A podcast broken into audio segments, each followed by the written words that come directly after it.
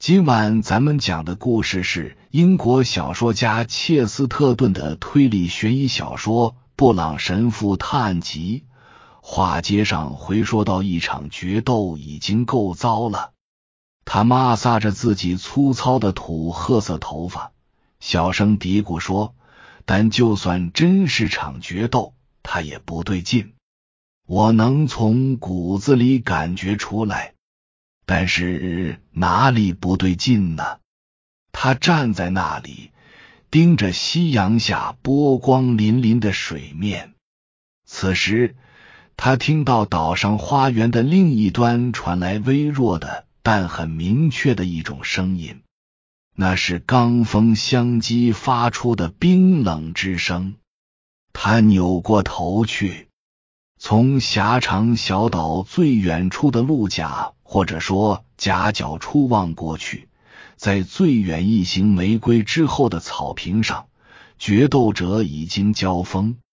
夜幕像纯金圆顶一般照在他们头上。从远处观望，所有细节都被过滤掉了。他们都脱掉了外衣，但是黄马甲。白头发的萨拉丁与红马甲、白裤子的安托内利，两人在地平线上光彩夺目，仿佛跳舞的发条娃娃那样色彩艳丽。两支箭从剑尖到柄头都闪着光，就像两只钻石制的大头针。两个如此小巧明艳的形象，实在惊人。看起来好像两只蝴蝶都打算将对方钉在软木塞上，制成标本。布朗神父拼命跑过去，两条短腿车轮般交替。但等他赶到战场，他发现自己来的太迟又太早了。说太迟，是因为那里有一群倚着船桨的冷峻西西里人。他们不会让他上前去阻止这场打斗。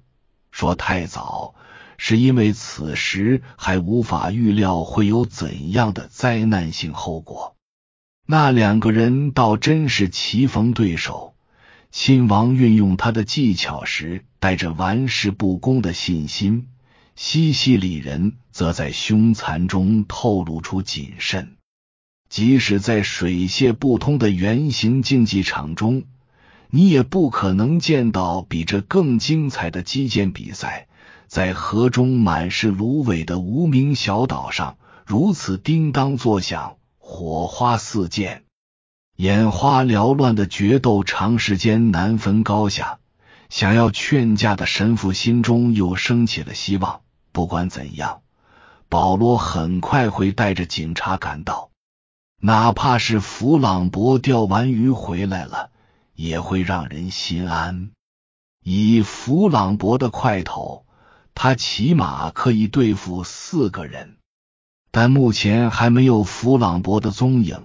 更奇怪的是，也不见保罗和警察的人影。除此之外，再没有别的指望了。在不知名湖泊中的一世小岛上，他们与外界断绝了联系。宛如置身太平洋上的礁石上，就在神父胡思乱想之际，西洋剑的碰撞声变得更加急促。只见亲王扬起了双臂，剑尖从他的肩胛骨之间刺了出来。他转了一大圈，好像被人扔出去的半个玩具车轮，剑像流星一样从他手中甩了出去。扎进远处的河里，他倒下去的动静可谓惊天动地。身子撞在一丛玫瑰上，扬起一股红色的尘土，仿佛一教献祭仪式上的烟雾。西西里人用鲜血祭奠了他父亲的在天之灵。神父立即跪到尸体旁，但也只来得及确认那是一具尸体。不等他再做无谓的尝试，只听远处的河上传来声音。他望见一艘警用船直奔码头，船上载着巡警以及其他的重要人物，包括焦躁的保罗。小个子神父站起身来，板着脸，明显是在怀疑什么。为什么呢？他嘟哝道：“到底为什么他没能早些回来呢？”才过了七分钟，小岛就站满了外来的村民与警察。胜利的决斗者被警察逮捕。按惯例，警察提醒他，他说的任何话都有可能成为对他不利的证据。我什么都不会说。狂热的小伙子说，可他的表情却轻松平静。我不会再多说一句。我得偿所愿，只求一死。然后他闭上嘴。被他们带走了，虽然很古怪，但他除了在庭审中说过一次认罪，真的没再张过口。布朗神父望着转眼间就挤满了人的花园，看到血案的制造者被逮捕，看到尸体经过医生检查后被抬走，他的神情像是见到丑恶梦境的消退。他一动不动，似乎被梦魇攫住。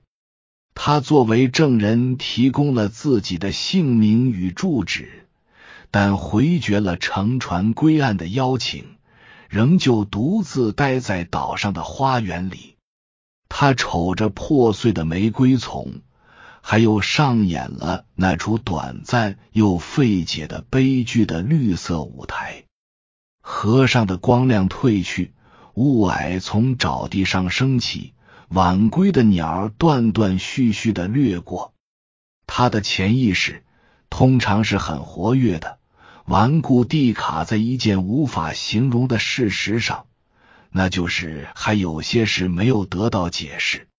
这一整天里发生的一幕幕事件，并不能仅用一句“镜中世界”就敷衍过去。也许他看到的。不过是场游戏或者面具舞会，并非真实。但是不会有人为了一个猜谜游戏把人刺个对穿，或是被绞死。他坐在码头的台阶上沉思。一艘船在闪闪发光的河上静静驶来，船上一个高大的身影渐渐清晰起来。神父站起来。激动的几乎哭出来，弗朗博，他大叫道。他向朋友不断的挥手，他的朋友拎着渔具登岸，一脸的惊诧。弗朗博，他说：“你没被杀掉。”被杀？垂钓者万分吃惊的说：“为什么我要被杀？”哦。几乎所有人都死了。他的同伴疯疯癫癫的说：“萨拉丁被谋杀了，安托内利要被绞死，他母亲晕过去了，而我已经分不清自己是否已经到了另一个世界。可是感谢天主，你和我在同一个世界里。”接着，他抓住了大惑不解的弗朗博的胳膊。离开码头以后。两人来到竹屋低矮的屋檐下，从窗户往屋里看。他们刚到这里时就这么做过。屋里的灯光刚好吸引了他们的视线。当萨拉丁的死对头像风暴中的闪电一样落在岛上时，餐厅里正在布置晚餐。现在晚餐正有条不紊的进行着。安东尼夫人坐在餐桌下手，好像不太高兴；而大管家保罗先生坐在上手，正在享用最上等的美酒佳肴。他疲惫的蓝眼睛在脸上显得很突出，他憔悴的面容显得高深莫测，但不乏满意的神色。